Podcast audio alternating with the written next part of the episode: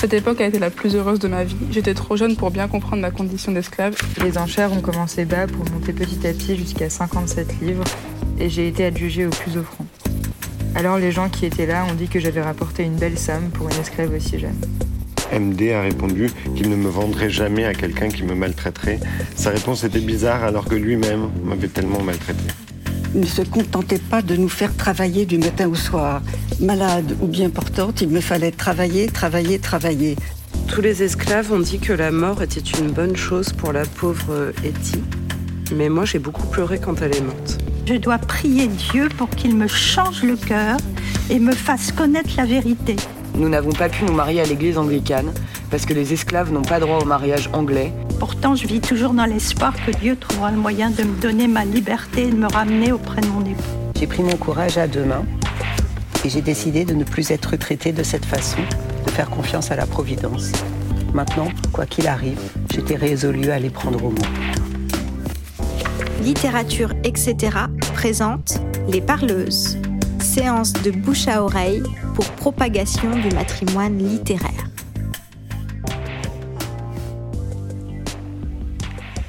Nous sommes le 25 mai 2023, c'est la 37e séance des parleuses.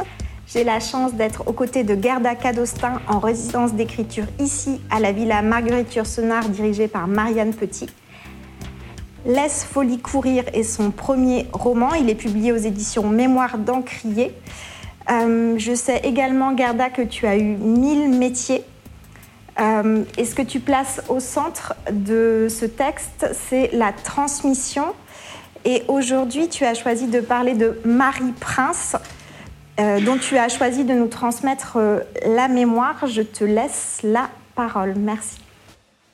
Extrait de La véritable histoire de Marie Prince, esclave antillaise, lu par Souria Adel. Ce que mes yeux ont vu, je pense qu'il est de mon devoir de le raconter, parce que peu de gens savent ce qu'est l'esclavage. La vérité doit être dite. Notre mère en pleurs nous a rassemblés pour partir, Anna, Dina et moi, et nous avons pris la route pour Hambleton, où nous sommes arrivés vers 4 heures de l'après-midi. Nous l'avons suivie jusqu'à la place du marché. Elle nous a placés en rang, dos au mur, devant une grande maison, les bras croisés sur la poitrine. Comme j'étais l'aînée, j'étais la première. Puis venait Anna, Dina et notre mère debout sur le côté.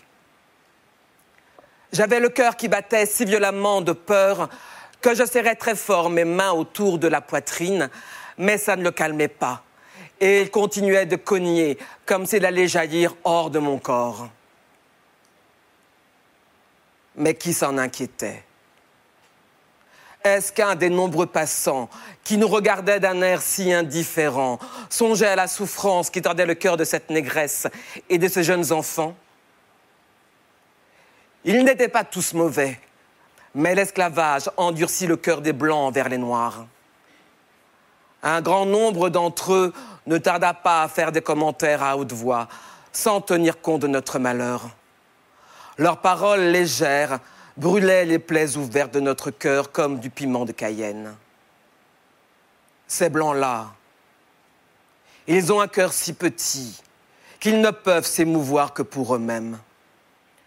Le maître des enchères, qui devait nous mettre en vente comme des moutons ou des vaches, finit par s'approcher et demanda à ma mère laquelle d'entre nous était la plus âgée. Sans un mot, elle me montra du doigt. L'homme me prit par la main, m'emmena au milieu de la rue, et me faisant tourner lentement sur moi-même, il m'exposa à la vue des gens qui attendaient pour la vente. Je fus vite entouré d'inconnus qui m'examinaient et me palpaient de la même façon qu'un boucher sur le point d'acheter un veau ou un agneau. Avec les mêmes mots, ils parlaient de mon corps comme si je ne comprenais pas ce qu'ils disaient. Ensuite, j'ai été mise en vente. De quelques livres, les enchères sont montées jusqu'à 57 livres et j'ai été adjugée au plus offrant. Les gens qui étaient présents ont dit que j'avais rapporté une belle somme pour une esclave aussi jeune. J'ai alors vu mes sœurs être montrées et vendues à des propriétaires différents. Nous n'avons pas eu la triste consolation de rester unis dans l'esclavage. La vente terminée, notre mère en pleurs nous serra dans ses bras et nous embrassa. Elle nous supplia de garder courage et d'obéir à nos nouveaux maîtres. L'une partait d'un côté, l'autre de l'autre, et notre mère repartait seule à la maison. J'ai été esclave. J'ai ressenti ce que ressent une esclave. Et je sais ce qu'une esclave sait. Qui est Marie Prince? Marie Prince est née dans l'esclavage aux Bermudes en 1788. Les Bermudes étaient une colonie anglaise. Vendue à l'âge de 12 ans, Marie Prince est ballottée de maître en maître, de travail forcé en travail forcé, de cruauté en cruauté, de sévice en sévice, d'île en île, jusqu'à devenir presque aveugle dans les marais salants. À jour de pluie et de vent, ma maîtresse m'envoya vider un grand pot de terre derrière la maison. Le pot était déjà largement fendu au milieu et en le retournant pour le vider, il a éclaté dans mes mains. Je n'y étais pour rien, mais j'étais terrifiée par la punition qui m'attendait. Ma maîtresse m'a ordonné de venir près d'elle. Elle m'a déshabillée et m'a fouettée longuement et durement avec la rigoise. Quand mon maître est entré le soir, elle lui raconte ma faute. Sa réaction fut terrible. Il me donna plusieurs coups violents de sa main et il me dit Je rentrerai demain à midi pour te donner une volée de 100 coups. Il me ligota à une échelle et commença à me fouetter. Son fils comptait les coups. Après m'avoir fouetté un certain temps, il s'est assis pour reprendre son souffle. Après s'être reposé, il m'a battu encore et encore jusqu'à ce qu'il soit complètement épuisé. Avec son autobiographie publiée à Londres en 1831 intitulée The History of Mary Prince, a West Indian Slave, en français, la véritable histoire de Marie Prince, esclave antillaise, racontée par elle-même à la première personne. Marie Prince est devenue la première femme noire à témoigner des traitements horriblement brutaux subis par elle-même et par d'autres esclaves. Son histoire est un long chemin de protestation. Son témoignage jette la lumière sur les exactions bestiales des propriétaires d'esclaves dans les Caraïbes. La publication de l'autobiographie de Marie Prince a précipité l'abolition de l'esclavage dans les colonies britanniques en 1833. Quinze ans plus tard, en 1848, la France abolit l'esclavage dans ses colonies Guadeloupe, Martinique. Rappelons tout de même qu'Haïti, ancienne colonie française, était indépendante depuis 1804, après la bataille de Vertières, gagnée par les esclaves eux-mêmes contre les troupes françaises. Et les propriétaires d'esclaves dans les Caraïbes en faisaient dans leur froc de peur que liberté, qu'ils avaient fini par surnommer haïtianisme, cet oiseau volage et volant gagne du terrain dans les autres colonies des Caraïbes, tant et si bien qu'ils refusaient même que les bateaux accostent aux abords d'Haïti. Mais l'oiseau a fait son chemin. Extrait de Marie Prince. Mon maître avait un esclave appelé Vieux Daniel, qu'il traitait avec la plus grande cruauté. Vieux Daniel boitait de la hanche et ne pouvait pas suivre son groupe d'esclaves. Notre maître ordonnait qu'il soit déshabillé et étendu au sol. Il le battait avec une tige de ronces pleine d'épines. Il demandait alors un seau de sel et le versait sur la peau entaillée du vieil homme jusqu'à ce qu'il se torde comme un ver et hurle à l'agonie. Les plaies de vieux Daniel ne guérissaient jamais et je les ai souvent vues grouillantes d'asticots. Sa vie misérable faisait pitié et nous emplissait de terreur. Chacun voyait bien ce qu'il attendait s'il devait vivre aussi vieux. Dans son autobiographie, elle parle de ses conditions de vie dans plusieurs colonies britanniques. Enfin, la vie la conduira à Londres. On dirait en Haïti que Marie Prince n'était pas toute seule. Cela veut dire qu'elle était accompagnée toute sa vie de quelques esprits qui ne pouvaient, hélas, rien faire de mieux que de la garder en vie dans les souffrances, jusqu'à ce que son tour arrive pour triompher. Mais triompher de quoi? Quelle folle idée des esprits. On ne sait jamais d'où sort l'eau pour rentrer dans la noix de coco, disent les esprits d'Haïti. Personne n'aurait rien parié. Qui d'ailleurs pour le faire, vu que Marie-Prince était une esclave sans voix, sans permission, sans secours, sans droit, juste bon pour travail, torture, tombe. Pas même celui de posséder son corps. Le code noir français qui régissait la vie des esclaves dans les colonies françaises en est une illustration.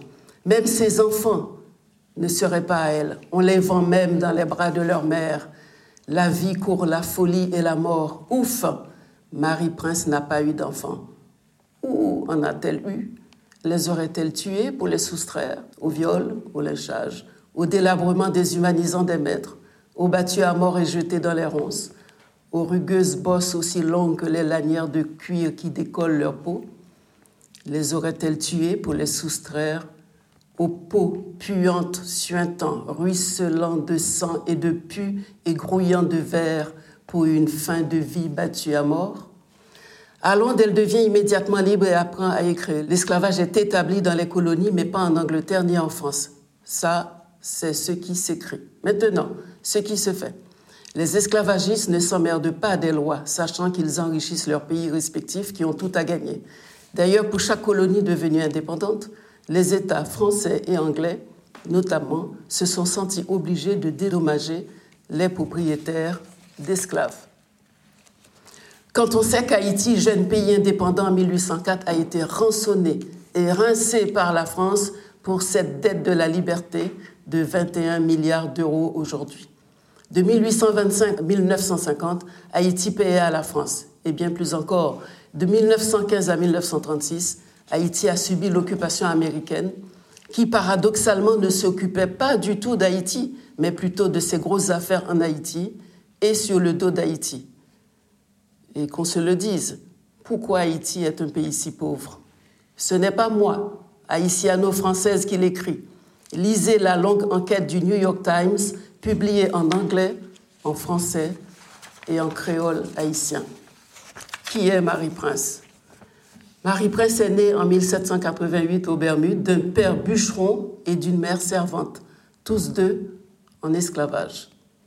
Elle a appartenu à plusieurs maîtres au cours de sa vie. Son premier propriétaire l'a vendue avec sa mère et ses sœurs. Marie Prince a été épargnée avant l'âge de 12 ans des affres de l'esclavage. Elle a eu de la chance d'être restée avec sa mère, qui l'a élevée jusqu'à cet âge. Même si elle a vu les terreurs de l'esclavage, Marie-Prince avait les émotions et l'œil formé pour apprécier la liberté dont elle jouissait et dont elle sera privée à partir de 12 ans. Dans le tréfonds de ses souffrances, elle avait une volonté ferme de garder son âme intacte. Elle savait qu'elle pouvait vivre autrement, c'est-à-dire libre. Quand je suis arrivée dans la maison de mon nouveau maître, j'entendais des hurlements et ces mots. Par pitié, ne me tuez pas complètement. C'était Etty, une esclave française toute enceinte et battue à mort qui a mis au monde un enfant sans vie. Bientôt son corps a enflé. Elle est morte quand l'eau a fait éclater tout son corps. Arrivée en Angleterre, Marie Prince raconte. Mon maître m'a répondu que jamais il ne me vendrait ma liberté, que si je voulais être libre, j'étais libre en Angleterre et que je pouvais aller voir ce que me ferait la liberté. Longtemps, je suis restée sans rien dire parce que je savais pas très bien quoi faire. Bien sûr, j'étais libre en Angleterre, mais sans savoir où aller ni comment gagner ma vie. J'étais étrangère ici. Je ne connaissais personne et je ne voulais pas partir. Suite à une nouvelle querelle, Mr. Wood m'a menacé à nouveau d'appeler un agent de police pour me jeter dehors. Alors j'ai enfin pris mon courage. J'ai décidé de ne plus être traitée de cette façon et de faire confiance à la Providence. Maintenant, quoi qu'il advienne, j'étais résolue à le prendre au mot. Malgré les aides financières à Marie-Prince et les interventions multiples de gens de la société contre l'esclavage prêts à payer très cher pour acheter la liberté de Marie-Prince, Monsieur et Madame Wood n'ont jamais voulu. L'homme qui dit que les esclaves sont heureux dans l'esclavage, qu'ils ne veulent pas être libres. Il croit les blancs des Antilles qui les dupent en disant que les esclaves sont heureux. C'est faux. Je n'ai jamais entendu un esclave dire cela. Je me suis souvent demandé comment les Anglais ou les Français peuvent se rendre aux Antilles et se comporter de façon aussi bestiale. L'esclavage doit disparaître à tout jamais. J'ai été esclave, j'ai ressenti ce que ressent une esclave et je sais ce qu'une esclave sait. Marie Prince savait que le pouvoir que la loi des Blancs leur donnait sur elle n'était pas juste. D'ailleurs, elle n'a pas gardé le silence durant les trois fois ou quatre où elle a été vendue et souvent mise nue pour recevoir 50 ou 100 coups de fouet pour des boutilles. Mais oui, c'est la grande vadrouille avec ses maîtres roses bonbons tordus nuit et jour. La nuit, il la viole. Le jour, il la met nue pour lui faire la peau. Qu'est-ce qu'il faut comprendre? Même si quelques esprits libres s'étaient levés à l'époque pour dire non, mais le grand nombre, comme toujours, circulait, rien à voir. Alors ces maîtres qui devaient se faire chier dans les îles chaudes, moustiques et peur au ventre des soulèvements d'esclaves juste pour l'argent, car toute l'histoire des colonies, dit Aimé Césaire, est une histoire de soulèvement. Ces maîtres roses bonbons s'abattaient sur les corps des esclaves, hommes et femmes qui se lamentaient du manque de pudeur de ces brutes qui la nuit les abusaient devant derrière sans précaution et le jour torturaient leur corps sur les plantations. Qu'en est-il donc des épouses de propriétaires d'esclaves quant à la jouissance du corps noir en même temps de sa déshumanisation? Ah là, il y a du taf pour les psy. En 1820, Marie Prince épouse un noir libre, sans la permission de ses maîtres qui l'ont battu à mort en la prenant. L'esclave n'a jamais été un être résigné, mais un être en attente, quitte à mourir dans l'attente, et juste avant de mourir, passe son attente à une autre esclave qui attend et qui passe, et qui passe, et qui passe. Toutes ces attentes portées par Marie Prince, qui, par son témoignage, parle au nom de toutes les souffrances de tous les esclaves, enfants et adultes, dans les moindres détails de ce qu'elle a vu. Son histoire raconte aussi la résilience de l'esprit humain, indomptable, qui sous-tend la détermination des esclaves, non seulement à survivre, à renverser, à résister à la dégradation, à l'humiliation, à la déshumanisation qu'implique le fait d'être esclave. Mais plus important encore, à triompher dans, la quête de la liberté. La liberté est si douce, dit Marie Prince. En 1833, si on sait qu'elle était encore à Londres, on ignore si elle a pu rentrer à Antigua pour retrouver son mari comme elle le désirait. On ne connaît ni la date de sa mort, ni l'endroit où elle est décédée. Marie Prince est une autobiographe abolitionniste, remettant ainsi en question la distinction classique entre l'esclave sauvage et l'Européen civilisé. Par son témoignage poignant, elle a donné voix à toutes ces femmes et tous ces hommes qui ont été enfermés dans une vie de servitude dans les colonies et dont la souffrance a longtemps été tue par le pouvoir colonial. Elle prend la parole et ose s'attaquer aux propriétaires. Aujourd'hui, sa mémoire continue d'être honorée aux Bermudes. Le premier lundi d'août est déclaré férié et baptisé Mary Prince Day dans les Bermudes. En France, le livre de Marie Prince, La véritable histoire de Marie Prince, a été traduit et édité en 2000 par les éditions Albin Michel. Également, son livre est traduit et adapté pour le théâtre par Emma Sudou et Souria Adel. Souria Adel, c'est la femme que vous avez vue, c'est la comédienne qui a joué Marie Prince. Voilà. Merci. C'était Les Parleuses, un podcast itinérant imaginé par Littérature, etc. Direction Aurélie Olivier. Direction adjointe Mathilde Recton. Ingénieur son Lucie Pillou. Marraine des parleuses Chloé Delhomme. Et merci spéciaux à Pascaline Mangin, Anna Rizzello, François Annick, Virginie Leblanc, Jérémy Vermersch et Gilles Varembourg. Les Parleuses, un projet soutenu par la Fondation Yann Michelski, la DRAC Île-de-France, les régions Hauts-de-France et Île-de-France, la métropole européenne de Lille et la ville de Lille.